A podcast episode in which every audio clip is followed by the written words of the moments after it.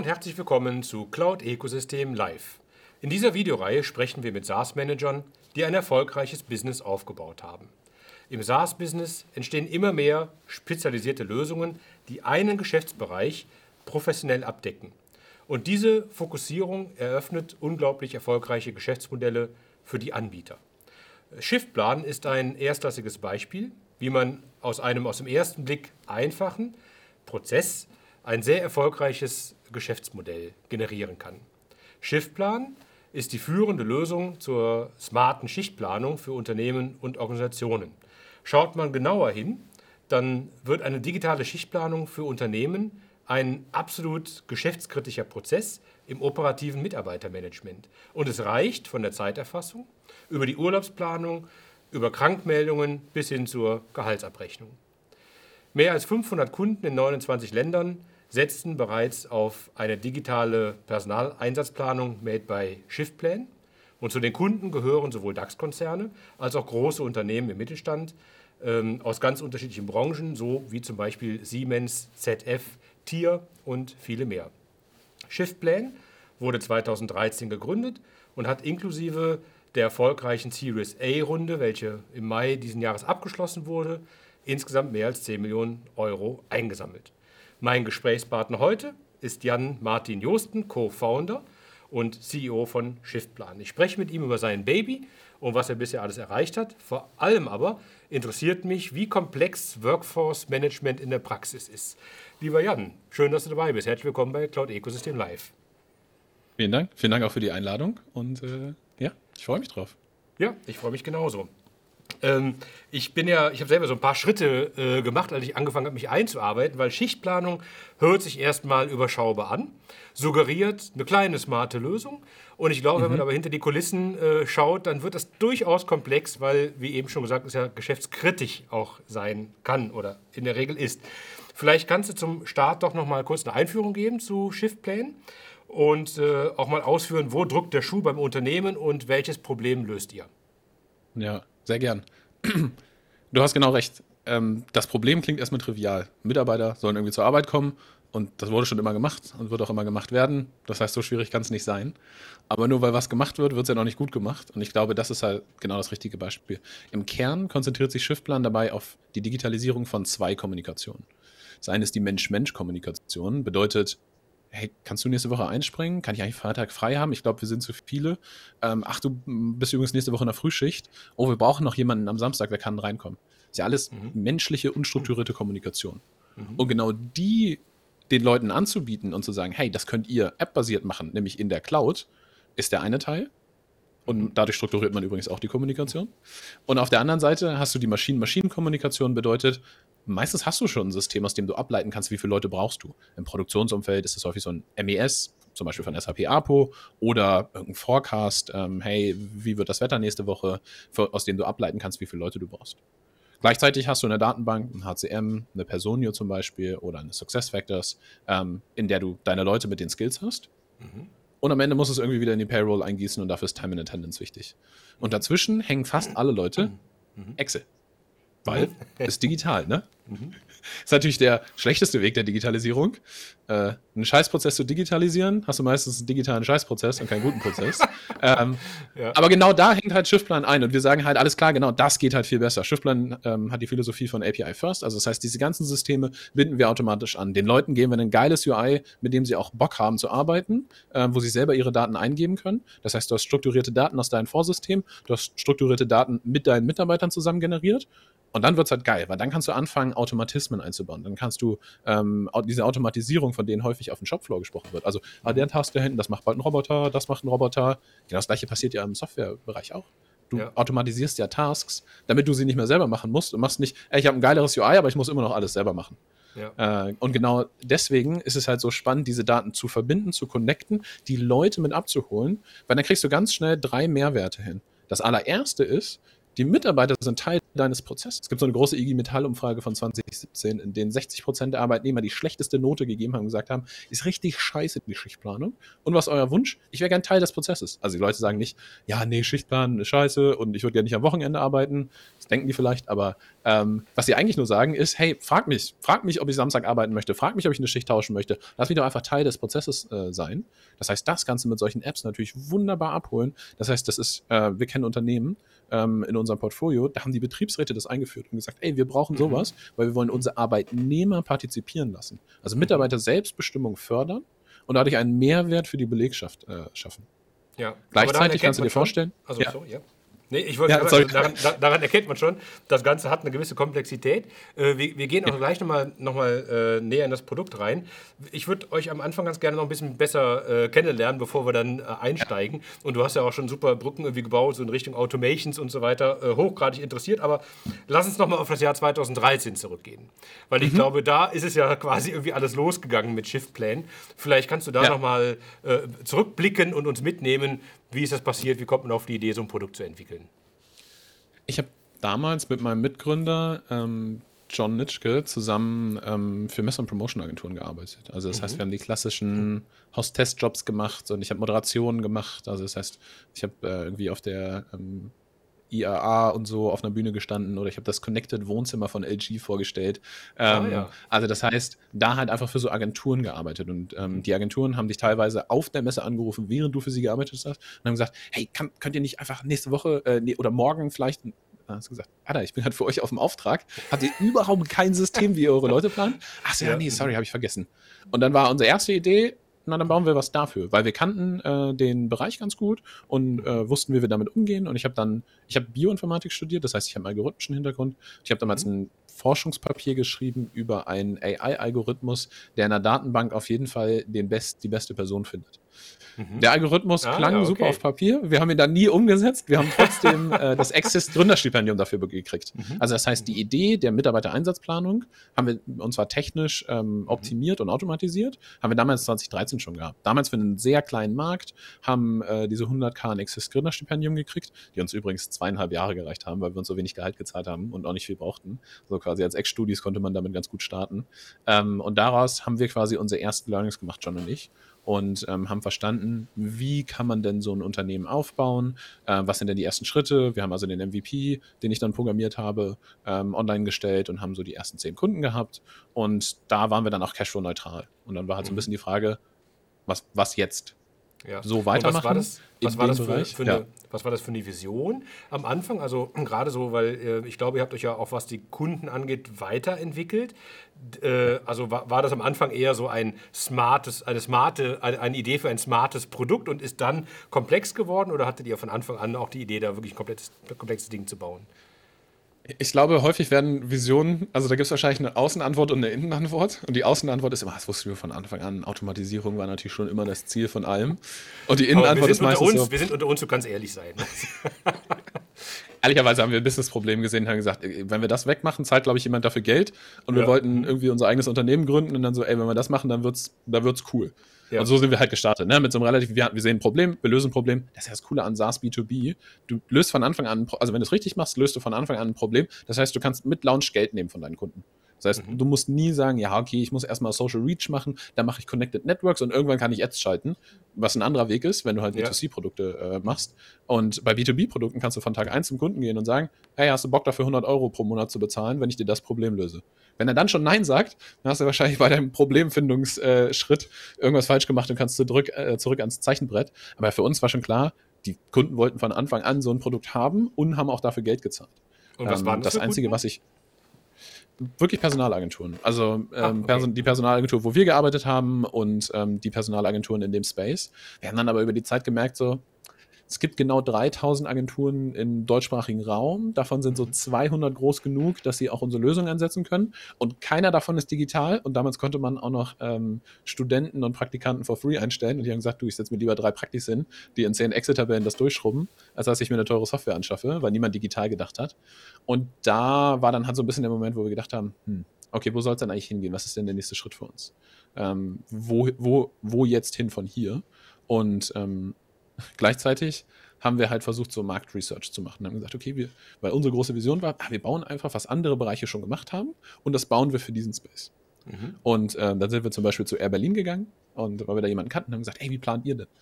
Dann haben die uns gezeigt, ausgerolltes A0-Papier mit Bleistift und Radiergummi werden alle Flugcrews geplant.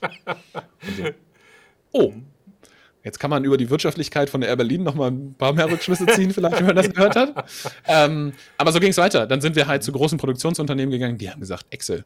Äh, dann sind wir zu anderen gegangen, die haben gesagt Excel. Und irgendwie war halt überall Excel und Papier. Und dann war relativ klar, Moment, wir, wir, versuchen ein viel zu kleines Problem zu lösen. Und da war dann halt der Gedanke, ja, okay, was ist denn das, das große Bild davon? Mhm. Und auch vor sechs Jahren war uns relativ klar, okay, eine Software muss connected sein, muss Mobile-Applikationen haben ähm, und muss irgendwie Dinge für dich automatisieren. Also das war schon vor sechs Jahren irgendwie relativ klar. Und daraus sind dann halt wirklich diese zwei Kommunikationsarten gewachsen. Und wir haben ja, ich habe bestimmt mit drei, vier, 5.000 ähm, Companies gesprochen bis heute, wie die Schichtplanung machen, ähm, weil ich bin auch fürs Produkt bei uns verantwortlich. Also das heißt, hier sind wir wirklich tief, tief, tief ab, abgetaucht, ähm, weil am Anfang haben wir auch überlegt, ist es halt die Breite gegen tiefe Diskussion. Ne? Das, was du auch am Anfang gesagt hast, ja. spezialisierte Lösung gegen allgemeingültige Sachen. Weil wenn du jetzt den HR-Space im Cloud dir anschaust, dann gibt es Tausende an Playern, die irgendwie ja irgendwas mit Abwesenheiten machen. Die mhm. Frage ist aber immer, wofür? Und ich glaube, im aktuellen Markt kannst du dir ein Segment aussuchen mit einem sehr teuren Problem. Und bei uns sind halt die Mitarbeiter aussteuern, Mitarbeiter motivieren, und legale Schichtpläne machen. Ist halt ein echt großes Problem. Ähm, und wenn du das den Kunden löst, dann hast du 40 Prozent aller Arbeitnehmer weltweit, die du genau damit ansprichst. Das ist halt ein Riesenmarkt, der perfekt gelöst werden kann. Da musst du nicht sagen, ja, alles klar, ich löse alle HR-Probleme, sondern ich löse diesen Space. Ja und ja. den löse ich so gut und alleine darauf kannst du ein Unicorn aufbauen. Ja. Und dann kannst ja, du immer noch sagen, ja, alles klar, okay, Produktionsvorplanung möchte ich noch mit reinnehmen. Oder äh, ich nehme noch mehr Payroll-Themen mit rein. Oder, oder, oder. Und dann kannst du nach rechts und links gehen. Aber mhm. das klassische Durchstechen, weil du die beste Lösung in einem Bereich anbieten kannst. Ähm, das ist eben genau das Spannende an, an Cloud und SaaS für mich. Absolut, aktuell. kann ich nur unterschreiben. Ähm, und jetzt der typische Kunde, den ihr heute äh, adressiert. Ich äh, vermute, das Ganze ist dann schon irgendwie auch komplexer äh, geworden. Vielleicht kannst du da noch mal was dazu sagen. Ja, also über die Zeit haben wir gemerkt, je komplizierter die Schichtplanung, desto höher unser Mehrwert. Mhm. Desto mehr Investment müssen wir aber auch machen und desto mehr logisches Vordenken muss gemacht werden. Das heißt, du musst Manpower allokieren. Also das heißt, ich habe angefangen, ein Expertenteam in Schiffplan zu heiren. Die besten Leute, die ich weltweit finden könnte für die Schichtplanung, habe ich zu Schiffplan geholt. Ich habe gesagt, alles klar, mit euch baue ich das Dream-Team auf, wie wir Kunden, wie eine Siemens zum Beispiel dabei unterstützen können, von ihrem Weg, hey, wir wollen was machen, wir suchen uns einen Partner, zu, wir haben es implementiert, zu unterstützen. Und das ist genau der beratende Ansatz, den wir auch mit drin haben. Das heißt, die Software ist standardisiert und jeder setzt die gleiche Software ein. Aber die Unterstützung und das Wissen, das Know-how, was aus unserem Team kommt, das haben wir halt zusammengesucht von den besten Experten, die wir finden konnten. Mhm. Und ähm, das adressiert natürlich eine größere Kundschaft. Also das heißt, wir starten heute bei 100 Mitarbeitern, die in mhm. Schichten verplant werden. Und wenn du dir heute unsere zwei größten Kernsegmente anschaust, dann ist es auf der einen Seite der digitale Space. Also wir haben zum Beispiel Zap und Joker von den Quick Commerces dabei. Wir haben Tier, ähm, also den, den Scooter-Service äh, ja. oder den Mobility. Die machen ja viel mehr als einen Scooter mittlerweile.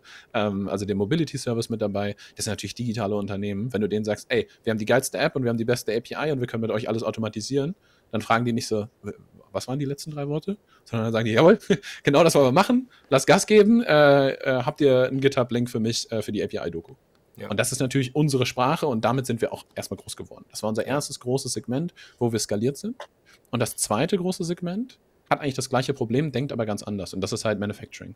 Weil Manufacturing hat ultra viele Daten, hat super viel Software im Einsatz, aber mhm. denken noch nicht ganz so connected, denken ja. noch nicht ganz so oder wissen noch nicht, wie sie dahin kommen. Sie wissen, dass sie digitalisieren müssen. Riesengroßer Digitalisierungsdruck mit riesengroßem Margendruck, mit sehr wenig Fachkräften in dem Bereich. Also das heißt, die haben genau die Probleme, wissen aber gar nicht genau, wie sie hinkommen. Und genau hier helfen wir halt diesen Unternehmen, diese Vision von sich selbst zu erfüllen. Weil das die digitalisieren müssen, das steht schon längst äh, festgeschrieben. Ja. Cool, sehr spannend. Auch das Thema API First und all diese ganzen Dinge. Aber da kommen wir gleich nochmal mhm. drauf zu sprechen. Mich würde jetzt wirklich als erstes noch interessieren, wo steht ihr denn eigentlich heute? Und am liebsten würde ich dir ja noch rauskitzeln, äh, äh, äh, auch von Umsatzgröße her. Vielleicht kannst du Schiffplan beschreiben, auch Anteil Mitarbeiter und sowas, auch zum Team. Vielleicht kannst du da ein bisschen was dazu sagen. Ja, also wir sind heute 48 Leute. Wir sind natürlich jetzt mit der Finanzierungsrunde nochmal wieder deutlich stärker am Wachsen. Also das Jahr vor der Finanzierungsrunde sind wir gar nicht, was Mitarbeiteranzahl äh, ist, gar nicht so stark gewachsen. Aber wir, sind, wir haben uns im Umsatz verdoppelt. Also vor der Finanzierungsrunde haben wir den klassischen Double hingelegt, was natürlich jetzt auch nach nach der Finanzierungsrunde für die nächsten Jahre das Minimumziel ist so wie es aussieht, geht auch noch ein bisschen nach oben. Also das heißt, auch das Double äh, können wir übertreffen. Und das ist natürlich genau das Ziel, ähm, was ja auch so ein bisschen im Venture Space ganz normal ist, dass du mindestens ein Double erreichst, um deine Bewertungen und eben genau das Wachstum zu erzielen, ähm, was es braucht, um einen VC und nicht aus umsatzgetriebenem Geschäft zu sein. Weil das ist ja auch mal eine Diskussion im Cloud-Bereich. Bist du aus Umsatz getrieben? Wir könnten Cashflow positiv sein in nicht allzu ferner Zukunft und dann einfach wirklich aus Umsätzen wachsen. Warum nimmst du KVC-Geld auf, was wir ja gemacht haben, jetzt nochmal 7 Millionen Anfang des Jahres aufgenommen, weil du sagst, das geht auch schneller, da können wir uns mehr holen und durch VC-Geld gewinnen wir schneller mehr Markt, weil natürlich ja. am Markt passiert eine ganze Menge. Und genau deswegen haben wir das VC-Geld aufgenommen. Das heißt, das Ziel ist, ähm, bei den Umsätzen wieder zu verdoppeln, bei den Mitarbeitern nicht ganz. Also das heißt, eher so 60, 70 Mitarbeiter in den nächsten zwölf Monaten zu werden, dafür aber ähm, mehr als gutes Double hinzulegen und das jetzt für die nächsten zwei Jahre mit der aktuellen Finanzierungsrunde. Mhm. Okay, sehr gut. Dann lass uns doch vielleicht über die Finanzierung nochmal sprechen. Du hast es ja gerade schon gesagt, sieben Millionen sind dann dieses Jahr geflossen. Das war eure Series A. Ihr äh, mhm. habt aber ja auch mit Pre-Seed angefangen und dann hat es sich weiterentwickelt. Mhm. Kannst du uns da noch mal ein bisschen was dazu sagen? Äh, zum, Gerne. Also die erste Finanzierungsrunde, ja, die erste Finanzierungsrunde ähm, es ist äh, sehr vorausschauend gewesen von Matthias und Team von Kisu, dass sie in uns investiert haben. Weil damals waren wir natürlich sehr unwissend und waren so, ja, wir bauen hier was in dem Space. Und das sind die ehemaligen Web.de-Gründer, beziehungsweise das Team um die Web.de-Gründung. Mhm. Ähm, und die haben halt gesagt, ja, alles klar, SaaS, das passt genau. Und wenn man sich die Investments von denen anschaut, dann haben die eigentlich nur Home Runs. Mhm. Also die haben eine Mambu, eine Staffbase, ähm, jetzt vergesse ich eine ganze Menge, haben auch schon ein paar Exits in dem Bereich. Aber das heißt, die haben halt wirklich sehr gute SaaS-Teams finanziert. Und wir waren wahrscheinlich die unerfahrensten von denen, die da mit drin sind. Ähm, das heißt, die waren einfach mega cool und haben uns unterstützt mit super viel Wissen. Ähm, ich würde die immer empfehlen. Die machen nur keine SaaS-Investments mehr. Ähm, mhm. Aber die waren halt mega für uns. Mit denen, die haben 500k in uns investiert. Mit denen sind wir dann auch gewachsen und waren dann so 15 Leute, auch wieder Cashflow positiv äh, gewachsen. Und ähm, dann war halt die Überlegung, ja, okay, wollen wir diesen Enterprise Space und diese größeren Kunden überhaupt mit angehen? Da war halt so ein bisschen die Frage dahinter. Und ähm, dann haben wir ein sehr, sehr cooles Syndikat zusammengekriegt aus Senovo, extrem guter äh, mhm. SaaS B2B-Investor aus München, ähm, UVC aus München auch wahrscheinlich ein bisschen holistischer Ansatz, aber halt mit Manufacturing, LPs selber dahinter und auch mit der ähm, Unternehmertum, die dahinter steht. Ja. Sehr, sehr cooles Netzwerk. Und gleichzeitig die Coparion, ähm, der Christian, der uns ähm, da die Runde geleitet hat zu uns, ist wahrscheinlich so mit der bestvernetzte äh, VC in Deutschland. Also das heißt, das war ein sehr, sehr, sehr cooles Syndikat, äh, mit dem wir da unsere Pre-A machen konnten. Da ist dann später noch eingestiegen aus meinem äh, eigenen Netzwerk ähm, die Flixbus-Gründer sind noch eingestiegen, das heißt, ähm, sitzen auch in unserem Board. Also das heißt, die unterstützen uns auch inhaltlich, was natürlich schon ziemlich cool ist, so sehr erfahrene Leute drin zu haben, die mal sagen können, ah, übrigens, da vorne kannst du falsch rechts abbiegen, lieber ja. nach links. Äh, das heißt, äh, cool. wirklich sehr, sehr cooles Board, was auch die Vision unterstützt, ähm, uns versteht, sehr gut zu uns passt. Das heißt, da hatten wir bisher sehr viel Glück. Ähm, das weiß, versucht man natürlich immer zu machen. Man, ich, man, hört da ganz andere Stories. Bisher hatten wir echt super Glück mit unseren Investoren und jetzt auch in der neuen Runde einen echt super coolen Investor, der also auf unserer Prio-Liste sehr weit oben stand, äh, gefunden und äh, zusammengefunden. Also, ähm, das ist die deutsche DVC, Invest Venture Capital, ne? Ja. Genau, DVC ja. als Akronym. Ähm, ja. Die machen ja eigentlich nur, also exklusiv Enterprise SaaS B2B. Also nicht nur SaaS B2B, sondern Enterprise SaaS B2B. Ja. Ähm, mit einem mega Netzwerk, extrem guten Erfahrungen und also wirklich ein total geiler Investor. Die ersten ja. Monate waren schon sehr geil zusammen. Ähm, und wenn ich es richtig gesehen habe, sind ja auch die, äh, die Investoren äh, aus der, aus der Seed-Runde oder, oder Pre-Series mhm. A in der Series A auch alle mitgezogen, wenn ich es richtig gesehen ja. habe. Also das drückt ja, auch das Vertrauen. Hätten, also wir hätten die Runde intern alleine machen können. Also das ja. war eine Diskussion, ob wir das machen. Ähm, es gibt Gründe, warum man es extern machen möchte. Äh, wir haben uns am Ende dafür entschieden, halt extern mitzumachen. Aber ähm, ein sehr großer Teil der Runde kommt noch von den internen Investoren, weil die halt gesagt haben: Ja, gut, ist immer noch die Wachstumsstory, in die wir das erste Mal investiert haben. Sieht super aus. Ähm, ja. Da wollen wir weiter dabei bleiben. Ähm, von daher hatten wir jetzt gar nicht so ein Need, so unendlich viel neues Kapital von außen zu kriegen. Mhm. Ja, klingt sehr gut. Und jetzt hast du ja, das sind, glaube ich, wenn ich richtig gezählt habe, fünf äh, Investoren, SaaS-Profis, ja. also in, in der Branche auch gut mhm. bekannt und vernetzt. Was ja. bedeutet das für, das äh, für das Business? Auch das Board hast du gesagt. Äh, wie, wie, wie wirkt das aus? Also gibt es da, äh, ja. da mehr als, äh, sagen wir mal, coolen Advice? Gibt es da auch irgendwie äh, echtes Netzwerken, was mitgebracht wird? Wie kann man da partizipieren? Auf jeden Fall. Ja, auf jeden Fall. Also ich glaube, ein Board sollte man immer aufstellen nach Unterstützung vom, von der Geschäftsführung slash Gründungsteam, je nachdem, wie man gerade aufgestellt ist. Das heißt, die sind natürlich per se erstmal uns helfend, uns beratend. Also das heißt, die Geschäftsführung unterstützen, weil das ist das, wo sie direkt Einfluss nehmen können. Ja. Auch ja nach unserem Konstrukt, und so ist es ja auch meistens in Deutschland, haben sie keine Entscheidungspower. Also die können nicht entscheiden, ey, wir machen jetzt A oder B morgen. Äh, sie können höchstens für bestimmte Dinge dir ein Veto geben, so Budget, Veto und sowas. Ne? Mhm. Also das heißt, die sind ja bei Definition beratend unterwegs. Und ich glaube, so sollte man sie auch aussuchen. Dass sie dich als Gründer und dein Geschäftsführungsteam wirklich beraten können im Day-to-Day -Day, ähm, und du ja einfach ein Sounding Board hast, wo du halt hingehst und sagst, ey, das sind meine Pläne für die nächsten drei, sechs, zwölf Monate und die sagen, ja, nee, da kommen wir nicht auf unseren Plan, weil guck mal, hier hast du schon mal ähm, so und so. Also das heißt, da sind sie erstmal ein Sounding Board. Und alles on top von da ist für mich Added Benefit und ähm, Value Add, wie es auch schön memehaft heißt. Ähm, und äh, da haben wir ganz klar optimiert äh, Industriekontakte. Ne? Also sowohl die IVC als auch Unternehmertum. Ähm, die sind ja beide mit sehr, sehr starkem Netzwerk ähm, bei der deutschen oder europäischen äh, Unternehmensszene unterwegs. Und genau dafür haben wir optimiert. Und da haben wir auch sehr coole Investment, äh, also sehr coole Intros schon bekommen. Da sind auch ein paar Kunden daraus entstanden. Also das heißt, da haben wir uns ein Netzwerk mit reingeholt. ja. ja. Jo, aber Jan, das klingt alles schon mal wirklich sehr, sehr gut und ich glaube, die richtigen Investoren an Bord zu haben, ist äh, äh, äh super wichtig für die, für die Beschleunigung. Ich würde ganz gerne mhm. zu dem Thema jetzt Produkt überleiten, weil du hast ja eben auch äh, mhm. am Anfang schon auf ein paar Themen irgendwie hingewiesen und die sind ja alle super spannend.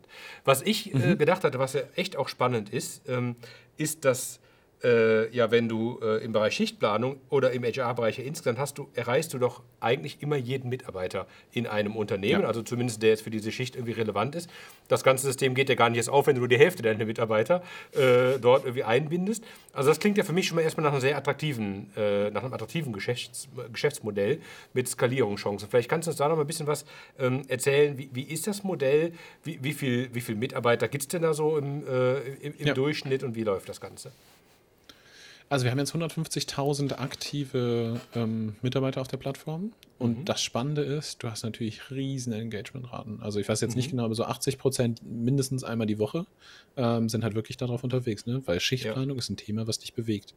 Und jetzt muss man sich mal vorstellen, vor allem wenn du halt in so einer Dreischicht-Komponente mit Wochenendarbeit äh, arbeitest, dann gib dir vor, wie dein Leben um die Arbeit passiert. Das heißt, das ist ein mega relevantes Thema für dich. Mhm. Das heißt, die Leute sind da schon sehr dankbar und finden das halt geil, wenn sie es halt auf dem Smartphone dabei haben können, wenn sie halt die iCal-Kalender-Integration mit dabei haben. Ähm, und als Firma hast du halt ein cooles Sprachrohr nochmal in die, und, äh, in die Mitarbeiter rein, weil häufig, wenn du halt sagst, ah, wir haben so eine Kommunikationsplattform, ladet euch bitte doch mal App ABC runter, äh, da machen wir dann Firmen-News wie viele Leute wirst du da wirklich erreichen. Ne? Mhm. Ähm, und bei Schiffplan erreichst du halt wirklich die Leute, weil es ein Thema ist, was sie interessiert. Das heißt, von daher gibt es natürlich auch 100.000 Ideen, die wir noch haben, äh, mhm. wo wir mit diesem Netzwerk, mit den Mitarbeitern natürlich hingehen können. Das klingt sehr spannend. Das ist das, was du eben, glaube ich, auch mit Mensch zu Mensch gemeint hast, also die Kommunikation mhm. über Schichtplan. Das heißt also, wenn mhm. die Kollegen untereinander sich einig sind, dass sie eine Schicht tauschen oder sowas in der, in der Richtung, dann, dann kann das alles über Schichtplan abgewickelt werden und wird von der Software bestätigt oder wie, oder wie kann ich mir das in der Praxis vorstellen?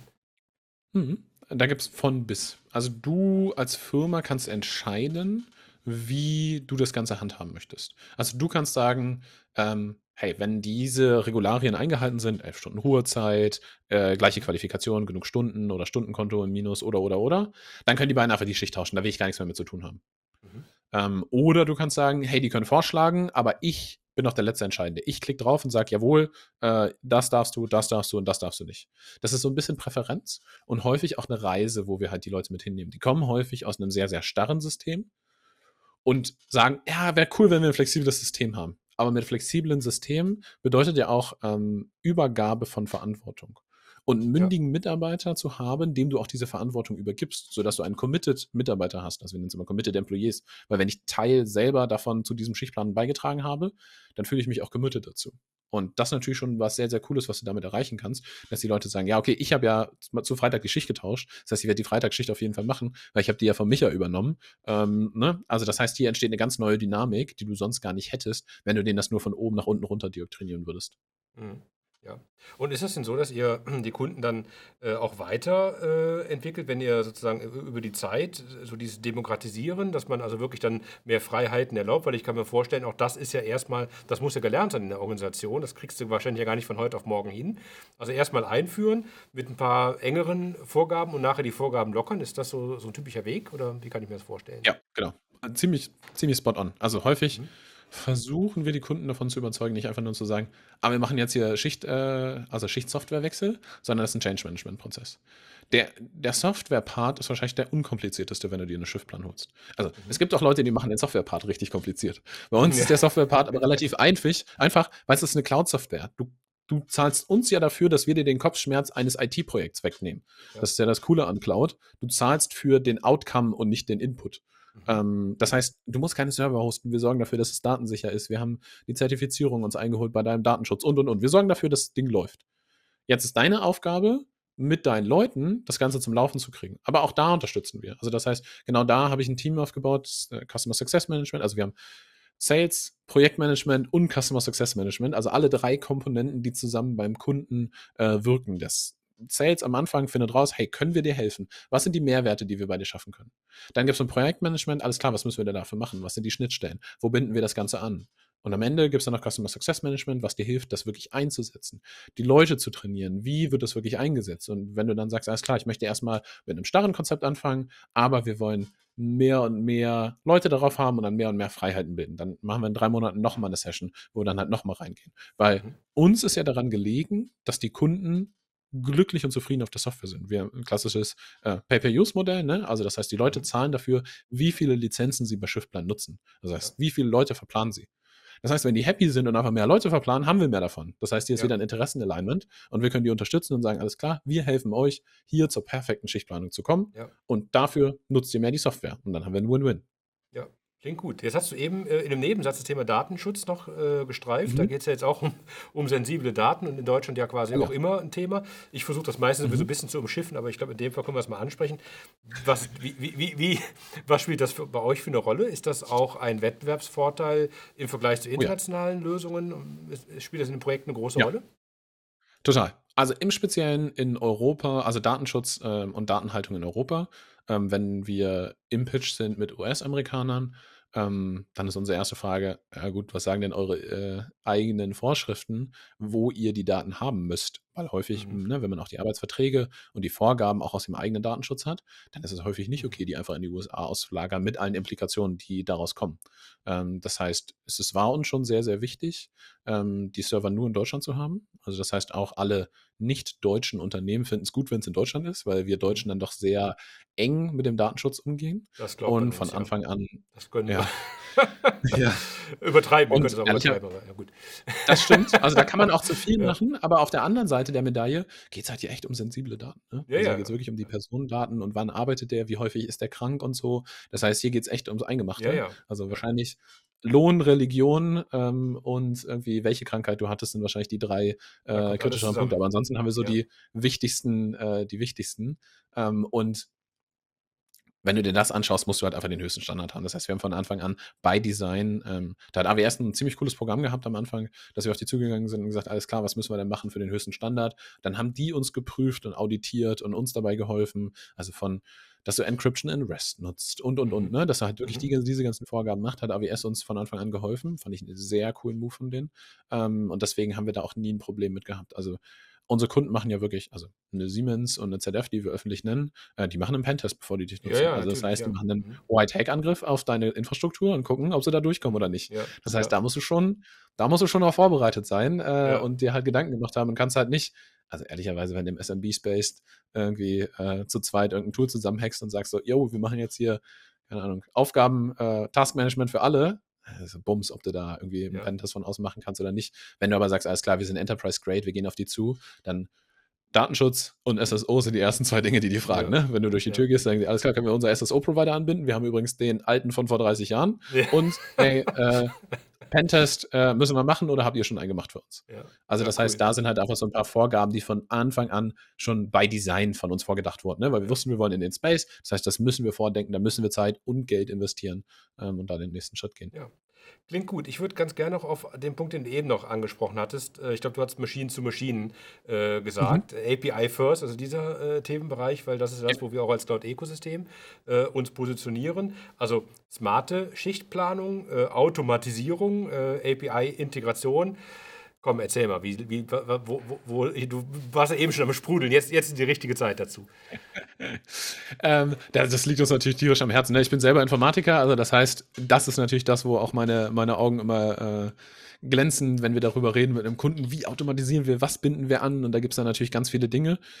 Also, Shiftplan als Konzept ist erstmal darauf gebaut, dass wir eine API-First-Strategie haben. Das heißt, all die Sachen, die du im Frontend zusammenklicken kannst, ähm, kannst du auch über die API machen. Wir sind Großartig dieses Jahr noch so weit, dass wir komplett ähm, Frontend-rendert sind, also dass wir mhm. äh, nicht Backend-rendert sind, sondern Frontend-rendert sind und du über die API alle Daten abfragen kannst. Wir haben gerade noch so partielle Sachen, die noch Backend-rendert sind, die werden wir aber gerade los, so ein bisschen unser Technical Depth, ähm, aber da sind wir dieses Jahr auf jeden Fall durch mit.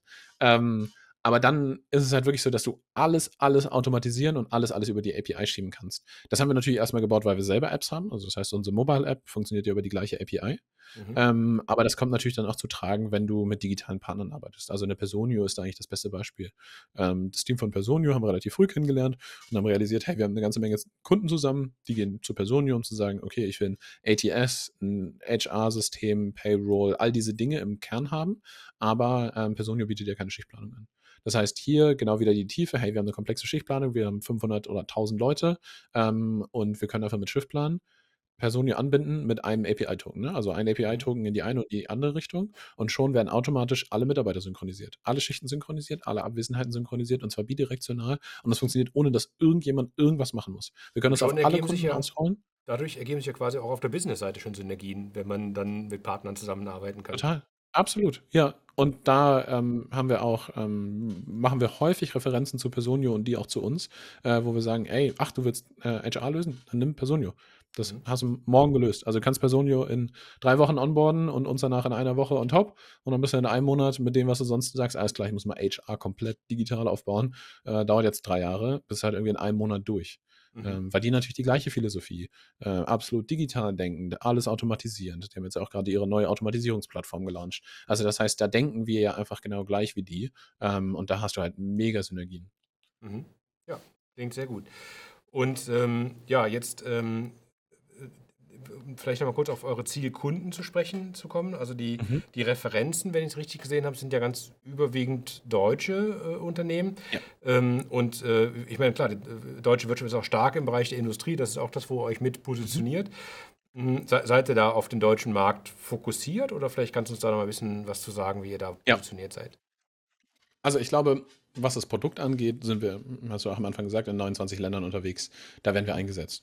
Das kommt daher, dass ein paar dieser digitalen Unternehmen einfach uns weltweit eingesetzt hat, ohne uns zu fragen. So eine Frage recht früh am Anfang war, ja, ja, das bringt schon Probleme mit, an die du vorher gar nicht denkst. Timezone. Timezone ja, ja, beim Programmieren ist einer von den größten Kopfschmerzen, die du je haben kannst. Ähm, oder wir hatten den Anruf gekriegt und sagen, ey, ja, unser Hongkong-Team kann eure Software nicht erreichen. Äh, können wir da was machen? Und dann so, keine Ahnung, woher soll ich wissen, wie man aus Hongkong auf unsere Software zugreifen kann? Stellte sich raus, das war halt die Umstellung, ey, dass China AWS-Server geblockt hat. Und dann so, ja, fuck, wie umgehen wir das denn jetzt und wie können wir damit umgehen? Das sind auf einmal, oder früher haben wir immer den Server down genommen, nachts Dinge released und morgens wieder online gestellt. Äh, das kannst du auch nicht machen, wenn du auf einmal ja. in allen Timezones unterwegs bist. Mittlerweile haben wir natürlich einfach einen Server-Cluster, auf dem wir das Ganze starten können, ohne dass je, jeder Kunde merkt, ähm, dass wir Code pushen, weil wir pushen mehr oder weniger jeden Tag Code. Ähm, da wird natürlich auch die, die Company viel erwachsener, aber es bringt schon ein paar sehr spannende Probleme, wenn du auf einmal weltweit deine Software im Einsatz hast, mhm. ähm, ohne dass du selber dafür gesorgt hast. Ich glaube, auch in unserem Space ist über 90 Prozent der Lokalisierung, äh, wenn du jetzt sagst, alles klar, wir wollen nach UK, wir wollen nach Indien, wir wollen nach äh, in die USA, ist über 80 Prozent Sales Marketing, was du adjusten musst. Weil die Frage ist nicht, wie wird die Software eingesetzt, sondern wie wird das Ganze kommuniziert. In manchen Ländern geht es mehr um Mitarbeiterförderung und Beteiligung. In manchen Ländern so ein bisschen gemein gesagt, aber vollkommen egal, wie die Mitarbeiter sich fühlen. Es geht nur um die Bottomline, dass es halt Geld eingespart wird. Ne? Mhm. Das heißt, da hast du ganz andere Aufgaben und würdest natürlich dann in der Ansprache deiner potenziellen Kunden einfach ganz anders sprechen. Ja. Und deswegen haben wir auch jetzt gesagt, wir wollen uns nicht defokussieren, sondern wir haben uns auch in der Software gesagt, klarer Fokus. Und Fokus ist in meinen Augen Fokus das, warum Startups gewinnen. Wenn sie sich ganz klar fokussieren, genau ihre Vision, genau ihren Kunden mit der genau äh, der Lösung äh, verstehen, dann gewinnst du. Und deswegen war es uns so wichtig zu sagen, alles klar, für jetzt Dach. Ja. Und zwar für jetzt. Also nicht auf lange, sondern für jetzt Dach, weil wir sehen, dass wir halt noch sehr, sehr, sehr, sehr, sehr viel Markt vor uns haben in Dach. Ne? Wie du schon gesagt hast, alleine in der Industrie kannst du ein Unicorn in Deutschland bauen in dem Space. Ja. Ähm, das heißt, Wie viel, wie viel Markt haben wir ist noch da ganz viel noch? zu wachsen. Wie viel Markt ist denn da noch? Also wie, wie, sag mal, wie, wie, viel, wie viele Unternehmen haben digitale Schichtplanung, die da relevant sind und wie viel nutzen irgendwie noch Excel oder andere oder äh, das DIN A3 oder, Also, oder 1-Blatt? Ja, eigentlich alle nutzen veraltet. Und wenn es on-premise ist. Also es gibt ja auch eine ganze Menge on-premise-Player, die in diesem Scheduling-Space unterwegs sind, ohne da jetzt irgendwie Finger zu zeigen auf, auf Leute, die da im Markt unterwegs sind, die seit 30 Jahren Software entwickeln für On-Premise-Systeme. Und jetzt Cloud gegen On-Premise muss ich dir nicht erzählen, aber äh, da gibt es natürlich einfach inhärente Probleme, wenn du halt On-Premise unterwegs bist. Sowohl Ja. von Kosten, von der Usability, von der Integration, von dem, wie das Ganze da geht. Also das heißt, selbst wenn die eine Software äh, drin haben, sind die nicht für uns vom Tisch, sondern es ist Ja. nur die Frage, wann. Also wenn die letztes Jahr gerade 5 Millionen allokiert haben für eine neue Software für die nächsten drei Jahre, werden die heute keinen Bock haben, mit uns Ja, zu ja. sprechen. Ja. In zwei bis drei Jahren aber sehr wohl schon. Ja. Also das heißt, da ist nicht eine Frage ob, sondern wann. Ähm, Und wie sieht der Wettbewerb aus? deswegen, Also es gibt ja auch andere Player äh, im, im Bereich Ja. Schichtplanung äh, in Deutschland, aber auch, aber auch international. Wie ist da eure Sicht Mhm. darauf? Super spannend. Also ich glaube, heute wurde announced, dass When I Work, amerikanischer Scheduling-Anbieter, 200 Millionen aufgenommen hat. Mhm. Ähm, also das heißt, die sind im SMB-Space unterwegs, die machen so ganz viel Gastro ähm, und machen halt No- No-Touch-Sale. und ich habe ja am Anfang gesagt, unsere Philosophie ist, wir sind wirklich hands-on, wir sind dabei, wir helfen den Kunden zu skalieren.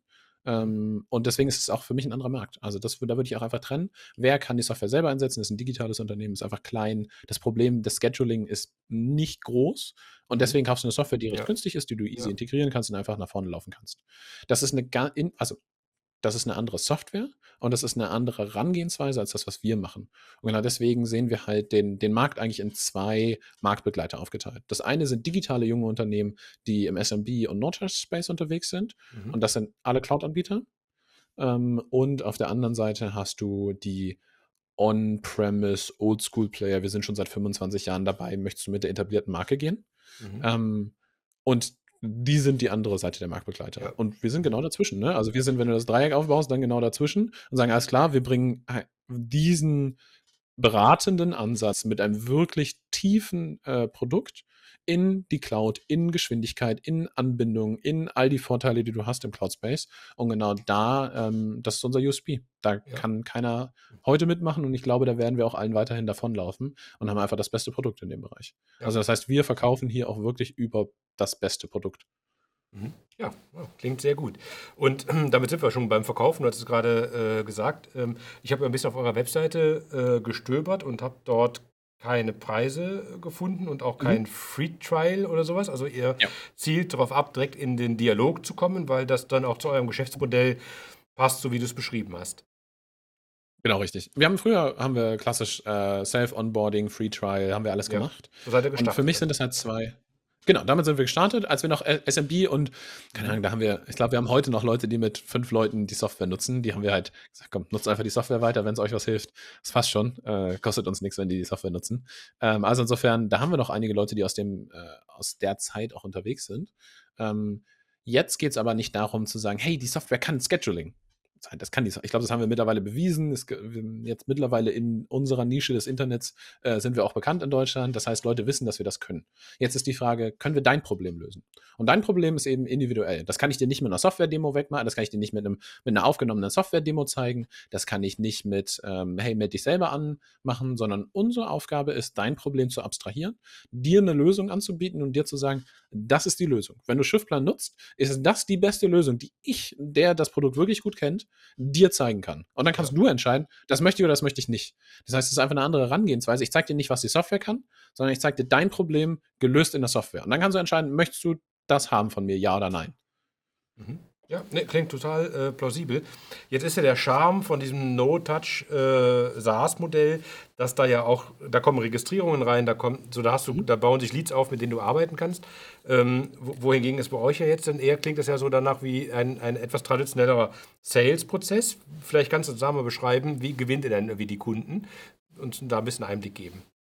Ja. Der ist natürlich modern, aber schon klassisch, wie du sagst. Ne? Das heißt, und bei uns geht es wirklich darum, dass Menschen mit Menschen reden. Das ist mir Ja, auch extrem ja. wichtig, sage ich jedem, der reinkommt, ich möchte nicht, dass ihr 100 Anrufe am Tag macht, sondern ich möchte, dass ihr mindestens ein gutes Gespräch macht. Das ist nämlich das, was du halt auch wirklich leisten kannst. Wenn du dir Zeit nimmst, dich reindenkst und tief, tief dich mit dem Kunden beschäftigst, dann schaffst du keine 100. Das ist fein. Das ist okay. Ähm, aber du hast gefragt, wie, wie kommen wir an die Kunden und wie teilen wir das ein? Eigentlich teilen wir das ein in zwei Bereiche. Das eine ist ähm, Solution Selection und das andere ist Education. Solution Selection heißt, jemand sucht nach Schichtplanung, digitaler Schichtplanung, Software für Schichtplanung, ähm, kommt auf unsere Seite, sagt, hey, ich hätte gerne eine Demo. Die haben häufig schon einen Anforderungskatalog geschrieben, die wissen relativ klar, was sie wollen, sagen uns, hey, wir gucken uns alle Anbieter an, das sind die fünf Dinge, Dinge die ich gerne abgedeckt hätte, wir machen eine Software-Demo, das Projekt ist in unter drei Monaten durch. Mhm. So, das quasi, ne? Solution Selection.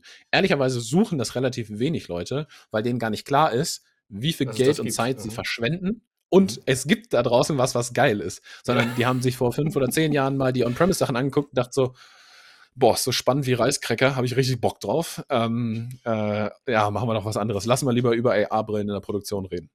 ähm, das heißt, das ist jetzt nicht das sexyste Thema, deswegen suchen nicht viele Leute danach. Das heißt, unsere Aufgabe ist, die Education in den Markt zu bringen und zu sagen, ey, das geht auch geil. Guck mal, hier ist das Beispiel von Siemens. Also wir haben White Paper geschrieben mit unseren Kunden, Siemens zum Beispiel. Äh, kann man sich auf unserer Seite runterladen. Wink, wink.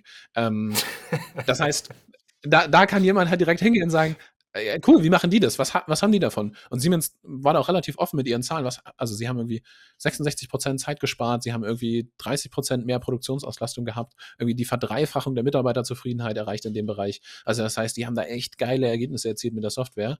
Und genau darum geht es, dass wir das in den Markt reintreiben und sagen, alles klar, wir bringen die Leute aus dem Space zusammen. Wir gehen auf die Messen, jetzt wo man wieder auf Messen gehen kann. Ähm, wir machen Webinare, wir holen die Leute ab, wir geben White Paper raus, wir geben unser Wissen for free raus. Und wenn die Leute sagen, die haben Ahnung davon, das klingt echt gut, dann kommen die mit uns ins Gespräch und dann können wir die Software zeigen. Dann können wir sagen, alles klar, guck mal, das könnt ihr auch erreichen. Das, was eine Siemens, was eine ZF mit uns erreicht hat, das könnt ihr auch erreichen. Ähm, und dann zeigen wir die Software und daraus entstehen dann die Projekte. Die sind aber häufig deutlich länger laufen. Ne? Das ist eher so ein halbes Jahr bis Jahr läuft dann Ja. so ein Projekt mit denen. Mhm. Wer ist aber auf der Kundenseite euer Ansprechpartner typischerweise? Das ist super divers, divers. Also du hast häufig ein Buying Center. Also das ist ja auch irgendwie, ich habe letztens die Statistik gelesen, das klassische SaaS Buying Center bei Enterprise hat 12 bis 18 Ansprechpartner. Mhm. Ähm, und das bei uns nicht anders. Aber die Kernansprechpartner sind HR, Arbeitnehmervertreter, also Betriebsrat, ähm, IT, Operatives, das bedeutet der Schichtplaner, der Produktionsleiter, die Person, die wirklich tagtäglich den Pain hat. Und als letztes der Digitalisierer. Und der Digitalisierer ist spannenderweise häufig unser bester Mann, weil es meistens ein Mann ist, wäre Mhm. schön, wenn es eine Frau wäre, aber unser bester Mann, ähm, weil die haben ja wirklich den Auftrag, hey, sorg mit Software dafür, dass unsere Leute eine leichteren Arbeit haben und spart damit Geld. Und das sind natürlich, wir hatten vorhin darüber über die drei Dinge gesprochen, die wir bringen. Zwei Dinge davon äh, sind natürlich direkt äh, damit abgedeckt. Das heißt, bei denen rennen wir offene Türen ein mit so einer Software. Und genau mit denen kommen wir häufig ins Gespräch, die das dann ins Operative bringen und uns halt auch helfen, das Projekt dort beim Kunden dann zu lauschen. Auf der anderen Seite, wenn du die digitalen anschaust, dann kannst du eigentlich immer sagen, die, die aus dem operativen Gesch- Geschäft unterwegs sind, suchen nach einer Software. Also eine Zap oder eine Joker, mit der wir zusammenarbeiten. Da hat einfach der Schichtplaner gesagt, yo, ich habe früher schon mal mit Schichtplan gearbeitet, ist eine geile Software, müssen wir auf jeden Fall einführen. Und dann quasi mit Gründung wurde Schichtplan gekauft und wir sind jetzt halt skaliert mit denen Ja. zu sehr, sehr vielen Mitarbeitern weltweit. Das heißt, da ist natürlich nochmal ein ganz anderes Verhältnis. Ähm, Ja. Aber häufig ist es eine digital denkende Person, die irgendwie nah an dem Pain dran ist oder ihn gut versteht. Ja. Und im Grunde ist es dann so, dadurch, dass ihr präsent seid auf dann jetzt Messen oder auch verschiedene Marketingaktivitäten, die kommen dann ähm, auf euch zu und es gibt dann halt den direkten Kontakt. Genau. Also hier geht es wirklich, also wir haben jetzt gerade erst angefangen mit Outreach, also sowohl LinkedIn-Mailing Mhm. ähm, als auch wirklich klassisches Cold Calling, ähm, Mhm. was mir als Informatiker eigentlich recht fern liegt. Ja, ja, aber das, Ähm, aber das aber- klingt ja alles danach, wenn es notwendig ist. Ja, weil da gibt es halt wenig SEO-Traffic. Also normalerweise würdest du sagen, gut, baust du SEO-Traffic auf, sorgst dafür, dass irgendwie alle Leute, die im Internet danach suchen, auf deine Seite kommen und dann hast du genug Funnel, weil der Internet-Funnel ist ja unendlich. Wenn halt nicht viel Internet-Funnel da ist, dann musst du halt proaktiv auf die Leute zugehen. Und das ran. ma- machst du halt eben da, wo die Leute erwischt. Am Telefon, per E-Mail, auf LinkedIn, ähm, messen, wirklich, also das ist wirklich klassisch, oldschool, aber natürlich mit digitalen Mitteln. Du gehst dann halt ja. nicht raus und sagst, alles klar, ich nehme ein Telefonbuch und tipp das in den Hörer selber ein, sondern dann nimmst du sowas wie Salesloft als digitales Tool, äh, wo du dann halt viel Automatisierung auch natürlich mitnimmst, ähm, sodass eine Person halt viele Personen erreichen kann, um dann halt diesen persönlichen Kontakt zu fördern. Und da ist ganz wichtig, diesen Bruch zu machen in der Denkweise. Nicht, hey, ich muss 100.000 Leute durch meinen Funnel prügeln, sondern ich muss viele Leute anschreiben, aber wenn jemand das Problem hat, dann muss ich mir ehrlich Zeit nehmen. Weil das mhm. merkt ja ein Gegenüber auch total, wenn er die 700. E-Mail ist und dann so, ja, Leitfaden 4 abgefeuert kriegt äh, am Telefon, da kannst du, da kannst du den Spaß auch direkt lassen, ne? Ja, ja. Ähm, sondern hier geht es ja darum, dass du einfach die Leute erreichst, findest und wenn du sie identifiziert hast, dir ehrlich Zeit nimmst. Weil das wird auch dein Gegenüber wertschätzen, wenn du dir die Zeit für ihn oder für sie nimmst äh, und sagst, alles klar, ich setze mich wirklich hin, ich verstehe dein Problem wirklich. Ich habe ja. dir wirklich zugehört und ich habe dir nicht zugehört, um zu wissen, wann ich rede, sondern um dein Problem zu verstehen und ich helfe dir dabei. Ja. Weil am Ende des Tages ist es nur ein Win-Win, wenn ich dein Problem verstanden habe, ich weiß, dass ich es lösen kann und wir am Ende ein gemeinsames Projekt machen. Ja. Ja, ja, klingt sehr gut. Und wir sind ja auch schon ein bisschen fortgeschritten mit, äh, mit unserem äh, Gespräch. Ähm, ich würde also schon fast zur finalen Runde einläuten und da nochmal ein bisschen über deine Erfahrungen äh, sprechen. Äh, das mache ich ja immer bei den Gesprächen und äh, typischerweise sind da immer Dinge gut gelaufen, sonst hätten wir die Gespräche ja gar nicht, aber auch schon mal was ähm, daneben gegangen oder auch viele Dinge neben, daneben gegangen. Wenn ich jetzt äh, fragen würde, was ist bei dir das, wo du sagst, größte Fehler, bestes Learning oder sowas, was kommt dir da in den Kopf? Eine gute Frage, ja. Ähm, boah, das ist natürlich viel. Also ich mache das jetzt seit neun Jahren, ne? Also neun Jahr, seit neun Jahren beschäftige ich mich damit, wie baue ich ein eigenes Unternehmen, wie mache ich das Ganze. Da sind natürlich Dinge dabei gekommen, wie wir haben am Anfang keine Kohortenanalyse gemacht für äh, damals, als wir noch Facebook-Werbung gemacht haben. ähm, und äh, ich glaube, wir haben 150.000 Euro in Facebook ausgegeben und null Conversions gemacht.